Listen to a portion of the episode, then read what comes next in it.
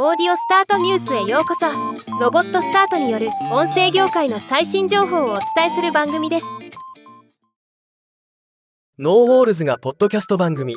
生命科学を楽しく学ぶ BIO RADIO を2024年1月30日より Spotify、YouTube で配信を開始しました。今日はこのニュースを紹介します。この番組は DNA 研究を経て人材育成に関わっている鈴木太平氏経営者のためのセルフマネジメントプログラムやビジネスプロデュースを行う高橋圭氏川田良平氏によるもので内容は生命である私たちの人間の原理原則である生命科学の切り口でビジネスパーソン向けにメタ認知向上を目指すとのこと。なかなか興味深い切り口ですね。登場するホストのコメントも発表されました。ノーウォールズ代表取締役高橋圭氏のコメント。私の疑問はなぜ人は生物なのにその生物らしさを生かせていないのかということでした。生物らしさを意識せず機械的な意図を持ったマネジメント一辺倒で語られることや感覚的な主張ばかりが肯定されることに疑問を持ったのです。生物である人間の基本原理である生命科学を共通言語としてビジネス活動をしていけることにより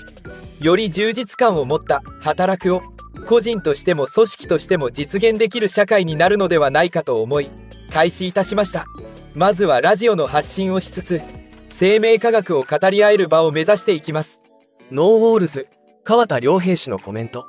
私は4年ほど前バーンアウトを経験したことがあります。当時はこの苦しさを乗り越えなければ一流のビジネスパーソンになれない。周囲の人もそう言っていた。これは必要な成長痛だ。コーチもそう言っていたと周囲の経験談や自分の思い込みを頼りにして心の痛みを我慢し続け心身を摩耗していました。仕事の進め方もセルフケアもサンプル数の少ない持論や自己流に偏ってしまいがちですが自分の心と体は壊れてしまっては替えが利かない。たった一つの大切なものです。だからこそ自分の心や身体の原理原則となっている生命科学を学ぶことで一人一人がご自身の心身を大切に扱ってあげながら理想の人生に向かって研鑽できるきっかけになるようなそんな音声コンテンツをお届けしたいと考えております。ファンジー鈴木太平氏のコメント。私が人材開発組織開発の領域に初めて身を置いた時に感じた違和感は人組織の理解が心理学や古典的な経営学に偏っているということでした。生命科学とは生き物生命の普遍性を探求する自然科学の一分野でありリスナーの皆様が生き物であれば必ず役に立つ面白い学問です。ビジネスパーソンとしての仕事の悩みや所属する組織の課題も生命科学の視点で見ると様々なヒントが得られるかもしれません。人のことと書いて人事。